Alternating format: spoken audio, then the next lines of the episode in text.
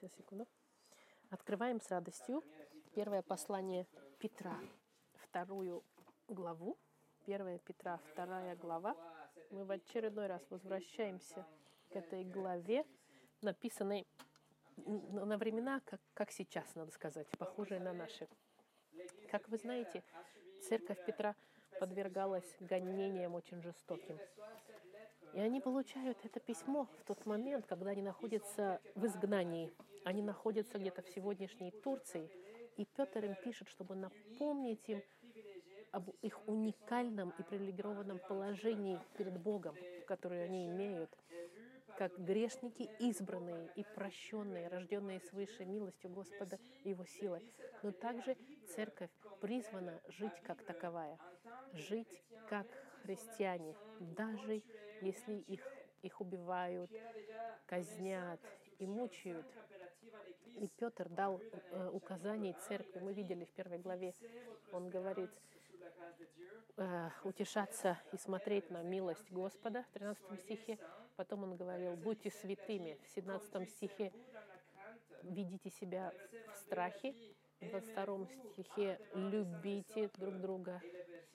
И в первой стихе второй главы он сказал, желайте чистое молоко, Слово Господа. Он дальше как бы нажимает на паузу в своем письме и делает интерлюдию, чтобы нам дать пять образов из Старого Завета и нам сказать, что церковь является вот такой,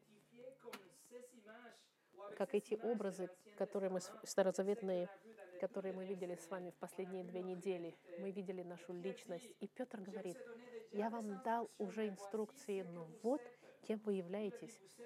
Вы избранный народ, царственное священство, народ святой, люди, взятые в удел, народ искупленный. И эти иллюстрации очень удивительные. И мы, нам нужно вечно, чтобы понять полностью, конечно, но церковь, которую гонят, церковь, которая и сегодня находится в любой момент истории, можно сказать, мы должны держаться за эти истины. Мы должны понимать, что это не просто симпатичные фразы, которые должны нас укрепить, чтобы дать нам желание провести хорошо неделю. Но это истины духовные, на которых мы можем полагаться и которые Господь нам дал во Христе. Но Петр, после того, как он нам напомнил нашу личность во Христе, еще раз он дает нам еще инструкции, которые пойдут отсюда и до конца его письма. Он, напомнив нам нашу личность, которая необходима для того, чтобы послу- иметь послушание и подчинение ко всем этим инструкциям, он нам напоминает наш статус невероятный, наше положение. И теперь он нам скажет, сейчас, зная все это, вы должны жить вот так. И сегодня мы начнем эту вторую часть, вторую половину структуры этого письма. Здесь начинается вторая часть во второй главе. Первое, что мы с вами изучали, это были просто теологические аргументы с какими-то практическими вопросами здесь и там. А вторая часть — это противоположно. Это просто постоянные практические, практические советы и указания, и очень мало теории теологической. Другими словами, Петр нам объяснил, кем мы являемся, а теперь он нам скажет, вот как вы должны себя вести в жизни. Вы должны иметь жизнь совершенную, жизнь великолепную, по характеру Христа, богобоязненную и праведную жизнь, как люди свободные, но и как люди, как где бы вы ни были, в свободном ли мире, в тюрьме бы ли вы находились, вы должны вести, вести эту благочестивую жизнь с поведением э, превосходным, можно так сказать. Для того, как начать изучать это, давайте помолимся. Господь, мы перед Тобой, перед Словом Твоим. И эти указания, которые мы будем сегодня изучать, невозможно, Господь, их слушаться для кого-то, кто Тебя не знает, Господь. Но, Господь, мы, знающие Тебя, и которые обладаем Духом Твоим, мы бросаемся перед Тобой, Господь, Твоим ногам и просим Тебя, дай нам милость, Господь, помоги нам, дай нам, пожалуйста, открытое сердце, чтобы принять это все, но также и возможность использовать это в жизни и, и, и прилагать все, что мы изучим в жизни. Пусть это время не будет просто выброшено на, на ветер. Помоги нам, Господь, быть здесь присутствующими сегодня и принимать, и потом применять Твои указания. Именем Христа молюсь. Аминь. Сегодняшнее послание называется «Превосходное поведение». Вторая глава, 11 и 12 стих Петра мы первого смотрим. Петр пишет. «Возлюбленные, прошу вас, как пришельцев и странников, удаляться от плотских похотей, восстающих на душу, и проводить добродетельную жизнь между язычниками, чтобы они за то, за что злословят вас, как злодеев, видя добрые дела ваши, прославили Бога в день посещения. Я бы хотел разделить этот текст на четыре пункта сегодня. Первое, мы посмотрим свидетельство внутреннее, свидетель, э, война внутренняя, Дальше третий пункт. Свидетельство внешнее. И четвертое. Победа внешняя. Первое, посмотрите, свидетельство внутреннее. И первое слово, которое мы видим в 11 стихе, это возлюбленные. Очень важное слово. Петр начинает вторую часть своего послания и напоминает нам, напоминает церкви, что мы возлюбленные Божьи. Слово агабетой, которое идет от глагола агапы, это тип любви, совершенная, интимная любовь, которую может только дать Бог. Он говорит нам, что мы получатели этой любви совершенной Господа. Он сказал уже это в первой главе. Он сказал, что мы были э, Господь познал нас заранее говоря об этой любви, которую Он дал своей церкви еще до основания времен, можно сказать. Мы возлюбленные Божьи, потому что Христос умер только ради нас. Он умер за особую группу людей, за Его избранных людей, за Его церковь. Мы возлюбленные Божьи. В послании к римлянам Павел скажет, но Бог свою любовь к нам доказывает тем, что Христос умер за нас, когда мы были еще грешниками. Послание к римлянам, 5 глава, 8 стих. Конечно, с невероятным богатством нашей личности во Христе, которую Павел только что, Петр описал в предыдущих стихах, мы можем видеть спокойно, что мы по-настоящему возлюбленные Божьи. Не просто мы любимы Богом, мы Петр нас называет в конце первой главы, мы говорит, он говорит нам, что мы должны любить друг друга такой же любовью, агапы, жертвенной любовью Божией, которую мы получили от Бога, мы должны отдавать людям в нашем сообществе, людям Божьим. Не просто мы получили, мы нам указано и приказано, чтобы мы, и у нас есть возможность мы должны любить друг друга не просто как друзья или как братья. Нет, мы должны любить друг друга жертвенным образом, как, люб... как Христос нас возлюбил. И Петр пишет, как апостол Христа, но он говорит, что он их тоже любит. Они возлюбленные Господа, но и для него тоже. Он волнуется о них. И поэтому он пишет это письмо. Он их любит с любовью этой невероятной бож, божественной агапе. Для это, это горячее слово, которое он предлагает к церкви, и он понимает их, потому что он также был гоним. Он видел своего собственного хозяина, мастера, который был гоним и убит. Он, он прожил большое количество гонений и видел гонения братьев и сестер. Петр имеет большое сострадание к церкви и сочувствие. Он о них заботится и волнуется. Павел использует такое же слово. Он церковь называет свою возлюбленные. Не просто, чтобы напомнить, что они любимы Богом, но любимы Павлом. Он лично к ним привязывается, ко всем, к этим людям. Бог называл Исаака возлюбленным Авраама. Бог называет, называет Израиль своим возлюбленным детем в, Изра... в Старом Завете. Но то же самое слово используется девять раз, чтобы показать любовь между Христом и Отцом, мой возлюбленный сын. Представьте теперь, Петр нам напоминает, что мы имеем такие же отношения с Богом, такие же возлюбленные, как Христос с Ним. И если хотите, в этом маленьком слове «возлюбленные» все включено, все, что мы видели с вами, как личность во Христе нашу, сюда включено пять этих образов невероятных Старого Завета, которые описывают наше положение перед Богом. Они все истекают из того, что мы возлюбленные Божьи, мы любимы Богом индивидуально, но и коллективно. Поэтому, друзья мои, в следующий раз, когда кто-то выражает свое негодование в вашу область, или унижительное, или злобно к вам говорит, или смотрит на вас унизительно, или имеет дерзкое поведение, помните, вы можете быть ненавидимы человеком, но, друзья мои, вы любимы Богом, вы возлюбленные Божьи. Когда церковь понимает, что мы возлюбленные Божьи, это дает церкви абсолютно другой смысл гонениям. И это ставится, становится логично. У Нас Господь любит, поэтому мир не может нас любить. Любовь Божья и любовь мирская, они несопоставимы.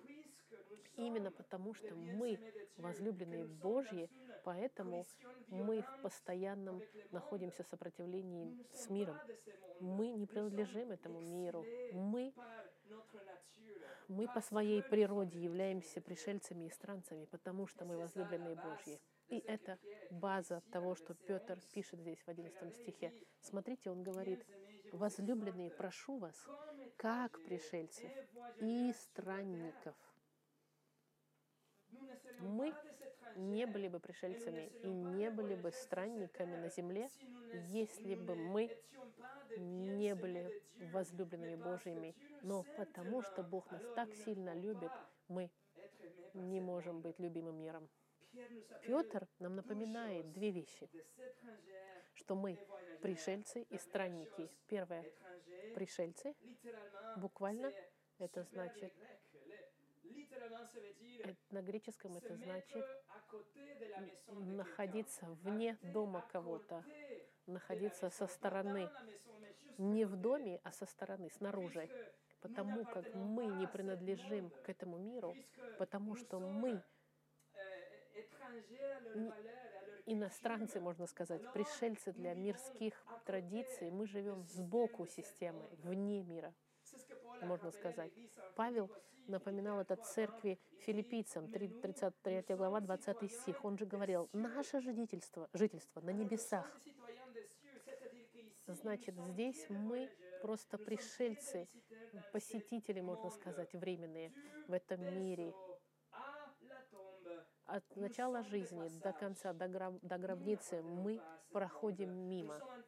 Мы ждем наше ожидаем наше гражданство на небесах, в раю, и полноту нашего наследия, как Петр сказал в первой главе. Но в ожидании мы живем вне, сбоку мира, со стороны, можно сказать. Второе, мы странники. Странники, мы, можно сказать, э, те, кто передвигаются с одного места на другое. Мы путешественники. Мы с одного места в другой переходим, и мы останавливаемся временно здесь, там, но мы двигаемся к нашему финальному направлению. Кочевники мы, по-русски еще можно сказать, кочевники. Петр говорит нам, здесь мы на время короткое, посетители временные, которые приходят и уходят в этом мире. Послании к евреям сказано, «Ибо не имеем здесь постоянного града, но ищем будущего. 13 глава, 14 стих. понимание, что христиане не имеют постоянный дом в мире, должно укреплять нас во времена сложности и испытаний, но особенно во времена гонений. Послушайте, я, я пришелец и странник в отношении мира, но, но я возлюбленный Господа. И знаете что? И меня этого хватает. И мне это подходит. Нет проблем, что бы ни было в жизни. Вот наше свидетельство внутреннее. Мы должны понимать эти два понимания. Они экстремально а, а, противоположные. Мы должны хранить эти две противоположности в постоянном напряжении. Мы возлюбленные Божьи, но мы изгнанники из этого мира. Если мы понимаем это, тогда мы придем к тому, что мы сможем поменять направление нашей позиции, положения в обществе, которое нас окружает, и также в ролях, которые мы можем играть сегодня, возлюбленные Богом, но странники и пришельцы в мире. Это внутреннее свидетельство. Второй пункт — война внутренняя. Не только внутреннее есть свидетельство, есть еще и война, которая происходит внутри каждого христианина. Посмотрите 11 стих. Возлюбленные, прошу вас, как пришельцев и странников, удаляться от плотских похотей, восстающих на душу. Петр нам описывает, что есть восстание военное, оно начинается со словом «прошу вас». Слово «паракалео». Буквально он говорит, я очень сильно настаиваю. Вот моя просьба, моя молитва. Я вас прошу и всей своей энергией прошу вас. Как если бы Петр руками своими руки соединил бы и умолял церковь, пожалуйста, прошу вас, умоляю вас, церковь. И он говорит, пожалуйста, удаляйтесь от сплотских похотей. Петр показывает огромное эмоциональное напряжение здесь и срочность, которую Петр хочет передать. Большая любовь, с которой он пытается говорить церкви. Удаляйтесь от похотей плотских. Это шестое заповедь, которую мы находим в этом письме от Петра. Глагол, он находится не в повелительном наклонении, потому что Петр умоляет их, просит их настойчиво. Он говорит, удаляйтесь. Слово значит удерживаться от чего-то, чтобы, чтобы не произошло что-то. Это гораздо больше, чем просто удерживаться. Это не просто отказываться от чего-то, от каких-то привычек. Нет, это отдаляться от них как можно дальше. Я буду удерживаться, и я буду держаться подальше. Я буду отходить подальше от этих вещей. Вы удаляйтесь и берите огромную дистанцию. Это не просто не делать что-то, это отдаляться очень далеко, можно сказать, как можно дальше. Иисус использовал то же самое слово в Матфея в 15 главе, когда он цитировал Исаию, и он говорил, «Приближаются ко мне люди сии устами своими и чтут меня языком, сердце же их далеко отстоит от меня». То же самое слово. Бог приказывает нам, указывает через Петра удаляться от плотских похотей. И он описывает в настоящих временах что-то, что мы должны постоянно продолжать делать. Мы должны постоянно удаляться и не приближаться.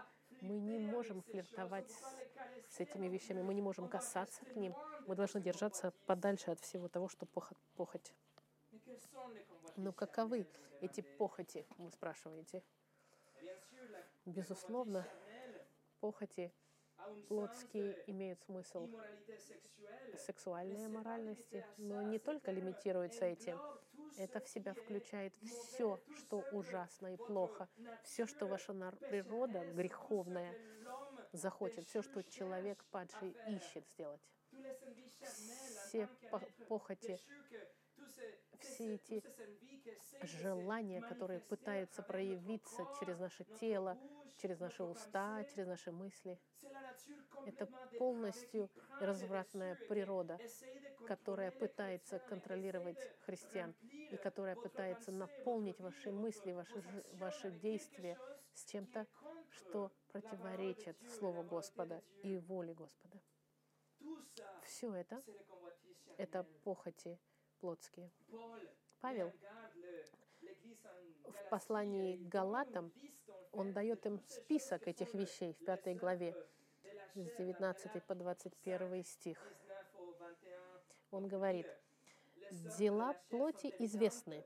Они суть прелюбодеяние, блуд, нечистота, непотребство, идолослужение, волшебство, вражда, ссоры, зависть, гнев, распри, разногласия, соблазны, ереси, ненависть, убийство, пьянство, бесчинство и тому подобное.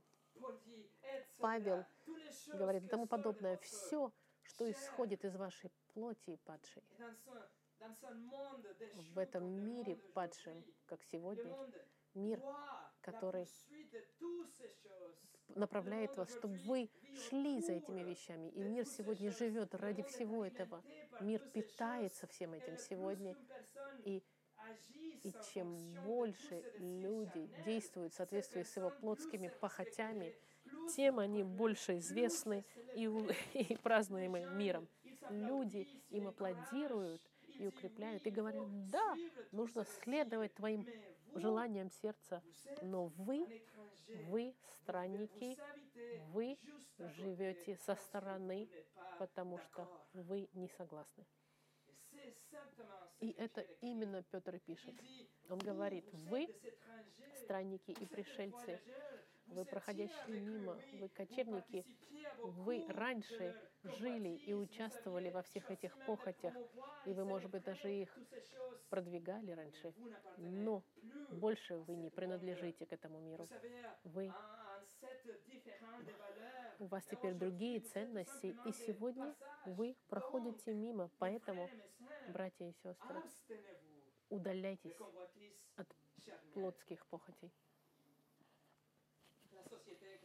Общество греко-римское первого века, оно а, относилось к христианам особенно негативно, потому что они были, отличались. Они считались как опасные люди.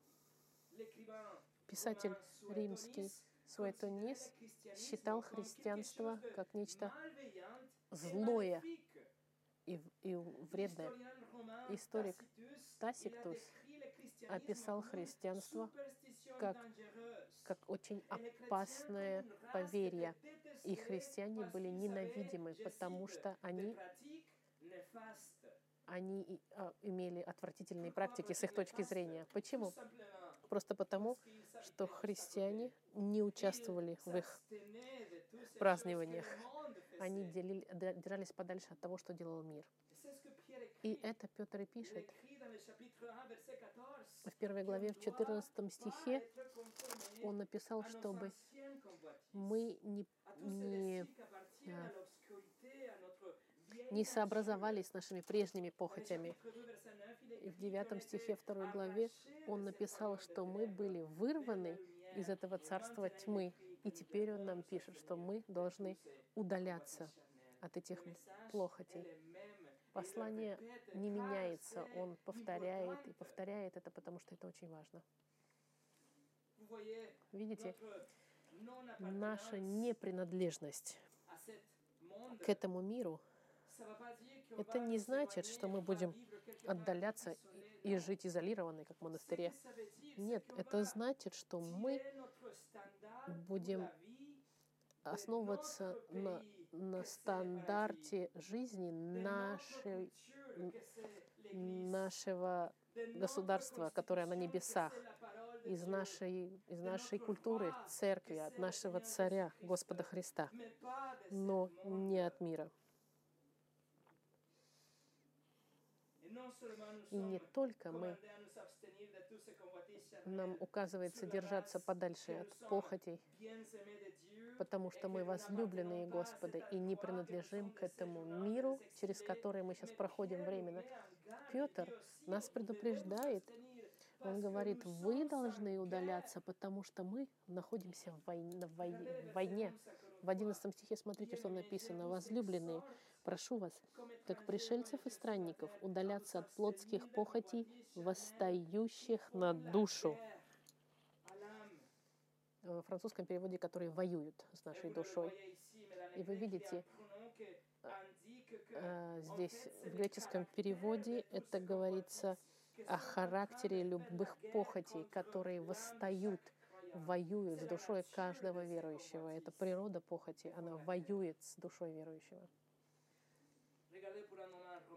Посмотрите в послании к римлянам, в седьмой главе, послание к римлянам, седьмая глава, апостол Павел очень хорошо понимал эту войну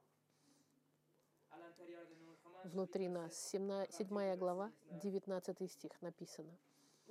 Павел пишет. «Доброго, которого хочу, не делаю, а злое, которое не хочу, делаю. Если же делаю то, чего не хочу, уже не я делаю то, но живущий во мне грех. Итак, я нахожу закон, что когда хочу делать доброе, прилежит мне злое. Ибо по внутреннему человеку нахожу удовольствие – в законе Божьем.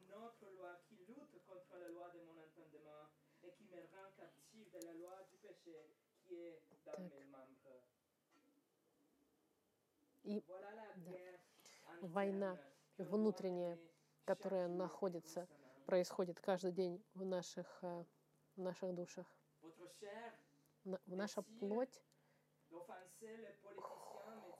хочет наша плоть хочет ругать политиков, а Господь говорит, не надо. Наша плоть хочет, я попробую сейчас обмануть, чтобы выиграть. А Господь говорит, не делай этого.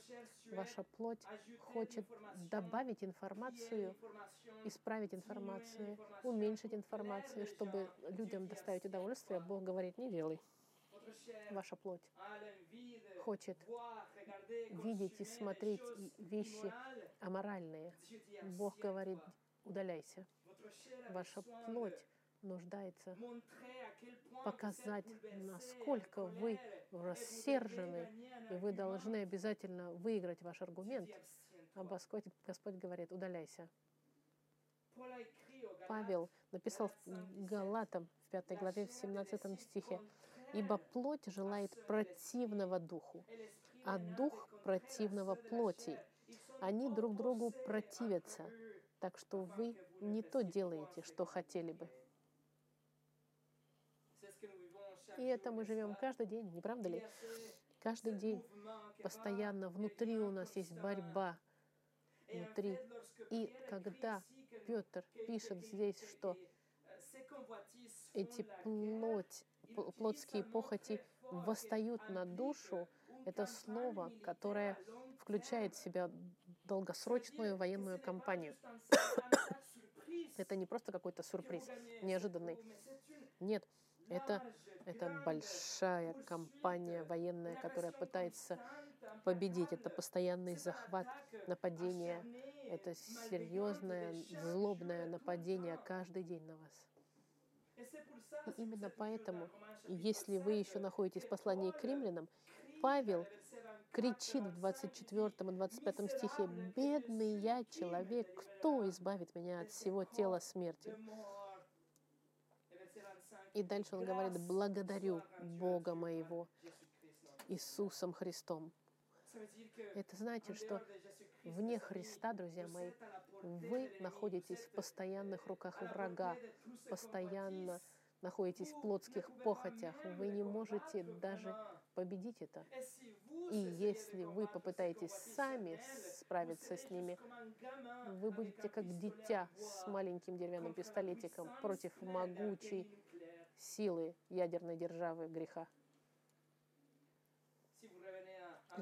Вернемся давайте в Петра, в 11 стих, и еще раз посмотрим на эту войну, восстающую на душу против вашей жизни. Возлюбленные, прошу вас, как пришельцев и странников, удаляться от плотских похотей, восстающих на душу. Это, это настоящая война против вашей души. Настоящая война, повторяю, которая заставляет, что можно представить визуально самолеты и танки. Можно сравнить э, и Путина, и Зеленского, и танки, и, и самолеты, и все эти ракеты, они все вместе, можно представить, сила вот этого конфликта, она идет против вашей души.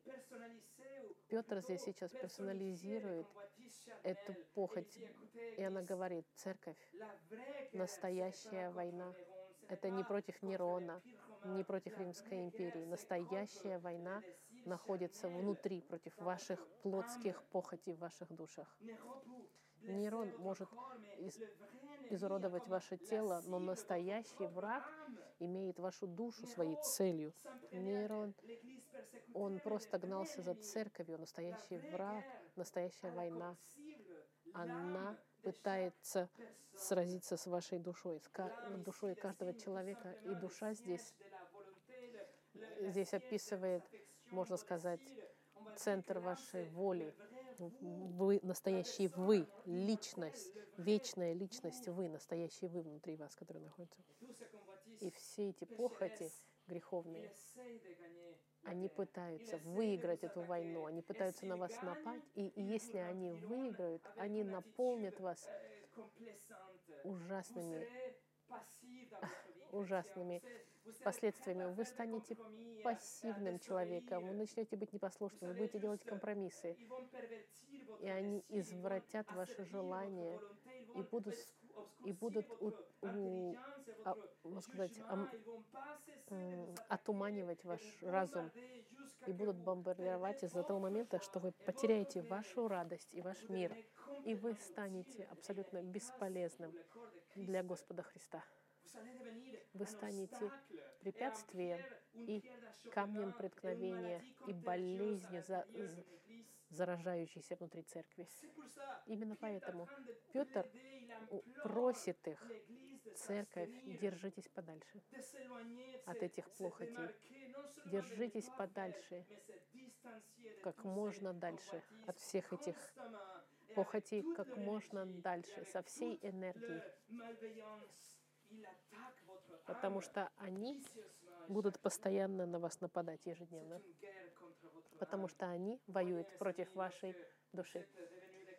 Друзья мои, когда вы стали христианином, все эти плохоти, они не исчезли за один момент. Наоборот, сейчас они воюют против вас и ведут эту войну самую ужасную против вашей души.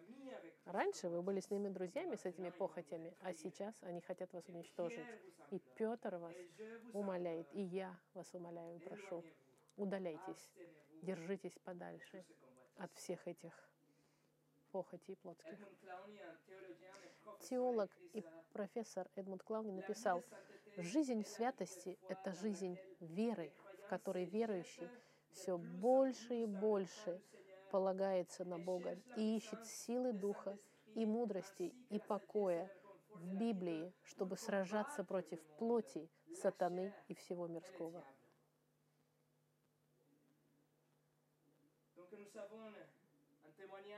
У нас есть внутреннее свидетельство и внутренняя война.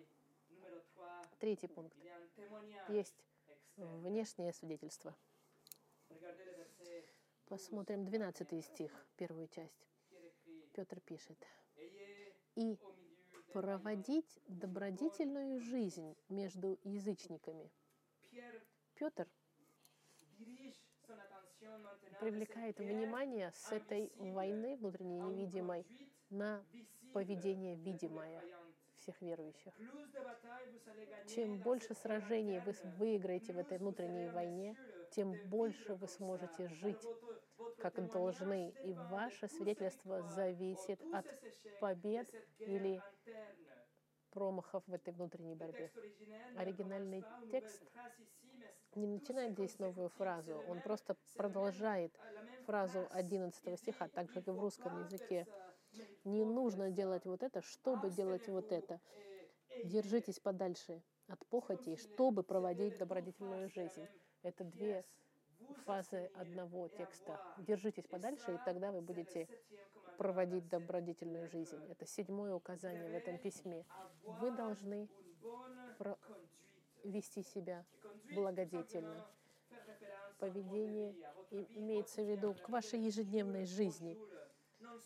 Не просто, когда вы среди верующих во времена мира, но и когда вы среди неверующих внутри, в центре гонений. Но слово, которое Петр здесь использует для поведения, это гораздо больше.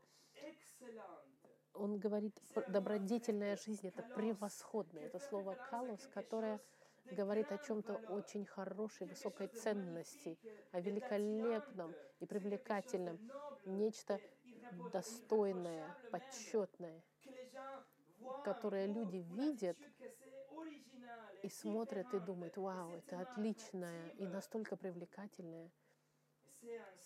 И таким образом ваша жизнь ежедневная должна быть поведение превосходное, можно сказать. А, как вы знаете, когда Иисус во время свадьбы поменял воду на вино, и слуги пришли сказать, что всякий человек подает сперва хорошее вино, а когда напьется, тогда худшее. А ты хорошее вино сберег доселе. И вот это слово «хорошее» — это то же самое слово, как и здесь. Это вино, которое было превосходное, очень хорошее, исключительное, отменное вино. Например, Иисус использовал такое же слово в Матфея, 13 глава, 45 стих, что Царство Небесное подобно купцу, ищущему хороших жемчужин. Это не просто хорошие жемчужины, это превосходные, великолепные жемчужины, отменные, отличные от всех других жемчужин. И, конечно, если вы держитесь от этих плотских похотей, ваша жизнь будет исключительной, отличной и превосходной. Вы будете держаться от обмана, вы будете держаться от порнографии, вы будете держаться подальше от зависти, от лицемерия, от ссор, от всяких, от гнева, от всего этого будете держаться, тогда ваша жизнь будет превосходной. Она будет как жемчужина великолепная. Результат будет жизнь, которой невозможно придраться, что даже ваши враги, которые чем бы вас ни обвиняли, они должны будут признать, что ваша жизнь превосходная, исключительная, отличная. 11 стих говорит нам, вы отдаляйтесь от плотских похотей, и результат будет, у вас будет исключительная жизнь, добродетельная. И Петр пишет в 12 стихе, что нужно это делать между язычниками. Он говорит о неверующих. Неважно, кто вокруг вас, если они вас ненавидят или критикуют, этот мир вокруг вас, жизнь ваша должна быть исключительной, публично, чтобы люди могли увидеть вашу жизнь. Это цель, чтобы все увидели, что ваши банковские сотрудники, соседи, судьи, политики коррумпированные, ужасные начальники, члены семьи эгоистичные — солдаты Римской империи, император, голодный по крови, кровожадный, чтобы все видели, и неважно размер с, с, э, испытаний, ваша жизнь должна продолжаться быть исключительной, добродетельной. Это значит, к ней невозможно было бы предаться, чтобы люди неверующие могли смотреть, и их привлекало бы, чтобы вы отличались от всего мира. Посмотрите внутри 12 стиха посередине. и проводить добродетельную жизнь между язычниками, чтобы они за то, за что злословят вас, как злодеев, видя добрые дела ваши, прославили Бога в день посещения. Неверующие будут вас злословить. Они будут на вас смотреть, как на злодеев. Но они наблюдают и видят, как вы себя ведете.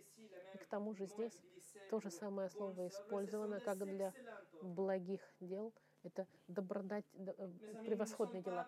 Друзья мои, мы не призваны убегать из реальности и быть вдалеке и не знать, что происходит в мире или в нашем стране, культуре.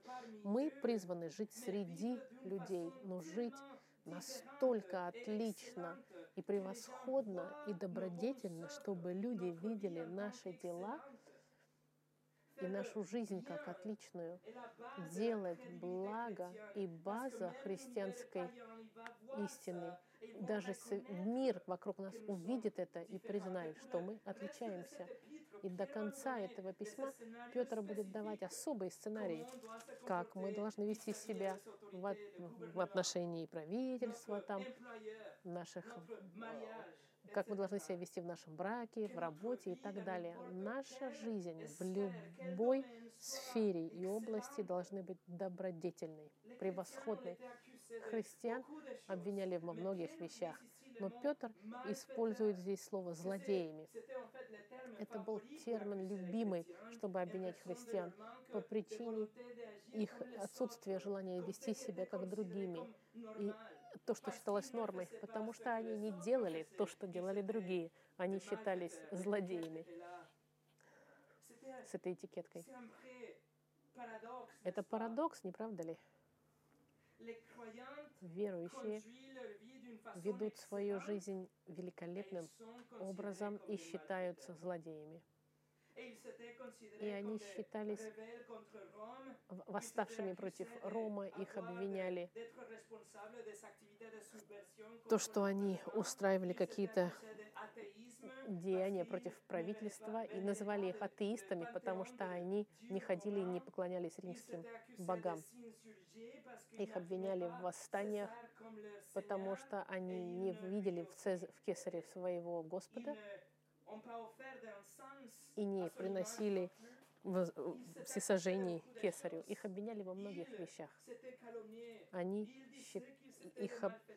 их обвиняли в злодействе, но Петр им говорит, в том, в чем они вас обвиняют, докажите, что они неправы через ваши благие дела чтобы они видели, что единственный способ оттолкнуть это все, это жить превосходной, добродетельной жизнью. Неверующие будут все равно это видеть. Неверующие, они, может быть, никогда не прочитают Библию, но они могут прочитать вашу жизнь. Неверующие могут не услышать проповедь, но они услышат ваши слова и как вы говорите. Неверующие не могут, может быть, никогда не придут церковь, но они придут к вам домой, и ваша жизнь исключительная может в конце концов дать платформу для Евангелия. Ваше свидетельство живое откроет дверь Евангелию. Ваша жизнь — это пролог и эпилог к шедевру Евангелия, написанного Богом в центре. Это свидетельство наружное. Но какова цель для всего для этого? Номер четыре. Победа внешняя. В 12 стихе и проводить добродетельную жизнь между язычниками, чтобы они за то, что злословит вас, как злодеев, видя добрые дела ваши, прославили Бога в день посещения. Когда когда вы будете держаться от всех этих плотских похотей и живете добродетельной жизнью, вы создаете возможности для того, чтобы делиться Евангелием. И результат, что те, кто вас злословят, они могут прийти к покаянию и вере во Христа и прославят Господа. И это победа внешняя, друзья мои, что те, кто восставали против Бога, становятся апостолами. Тот, кто тот, кто богохульствовал, прославляет Господа. Это Иисус и сказал в его проповеди Нагорной. пятой главе, в 16 стихе от Матфея. Он сказал, да, тогда светит свет ваш пред людьми, чтобы они видели ваши добрые дела и прославляли Отца вашего Небесного. Вот это слово «доброе» — то же самое слово. И прославили Отца вашего Небесного. Видите, друзья мои, Петр сейчас им повторяет то, что он услышал от Христа, что мир будет видеть вашу жизнь и вашу добродетельность. И ваша жизнь будет подтверждать то, что вы говорите устами, что вы рождены свыше. Либо возможность жить таким образом, чтобы они задавались вопросом, и вы тогда открываете ваши уста и делитесь Евангелием, чтобы они были спасены и прославили Бога. Петр использует выражение из Старого Завета в, в день посещения. Он перечисляет разные варианты французских переводов. Везде день посещения. Это всегда говорит о моменте в истории Старого Завета, когда Бог посещал людей метафорой либо для суда, либо для благословения. Но в Новом Завете день посещения говорит о моменте нашего спасения. Когда Бог вас посетил, Он вас, значит, спасает. Если вы спасены, значит, вас посетил Бог. И в заключении. Неверующие не будут прославлять Бога, когда они видят вашу жизнь, но они прославят Бога, когда через вашу жизнь дверь для Евангелия откроется, и они придут к покаянию и вере во Христа. Бог их тогда посетит ко спасению. И каждый человек на этой планете будет посещаем Богом однажды либо на суд, либо на спасение. На суд, потому что если кто-то умирает как, на, как грешник, Бог потребует наказания в аду. Бог накажет убийц, насильников, но также врунов и богохульников. Но так любил Господь мир, что отдал своего Сына Единородного, чтобы каждый верующий в Него имел жизнь вечную. И если вы от, отворачиваетесь от своих грехов и каетесь в них, и верите, что Иисус за вас умер и заплатил, тогда ваше наказание было оплачено Христом, и Он умер и воскрес, и Бог вас посетит во время спасения. Вот обещание Слова Господа. Но Бог вас посетит однажды либо на спасение, либо на суд. Это и произошло с японским генералом во время Второй мировой войны. Генерал, которого звали Каниши. Он был описан как самый жестокий из всех генералов, самый ненавидимый всеми. И, и он был ужасный, э, жестокий, э, и, как, и в то времена была семья американских э, миссионеров, которые вместе с их детьми были в тюрьме в течение трех лет, пока армия союзников не спасла их в 1945 году. Каниши был осужден за его преступление и был повешен. Но до того, как его повесили, Каниши принял Христа и сказал, что он был глубоко тронут свидетельством этих христианских миссионеров. Фух, извиняюсь, тронула меня история. Вот, друзья мои, внешнее свидетельство. Человек ужасный, жестокий был тронут милостью, пощен Богом, прощен, искуплен и живет сегодня, потому что добродетельная жизнь этой семьи даже в тюрьме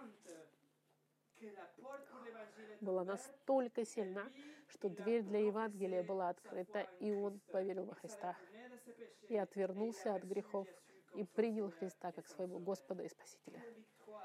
Ой, какая победа наружная, внешняя для поведения добродетельного. Друзья мои, держитесь подальше от похотей.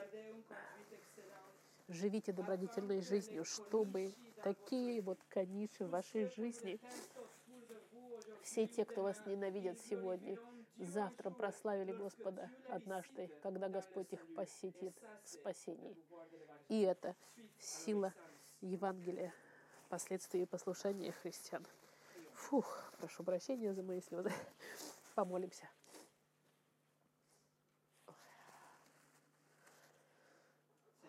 Господь, мы хотим Тебя слушаться.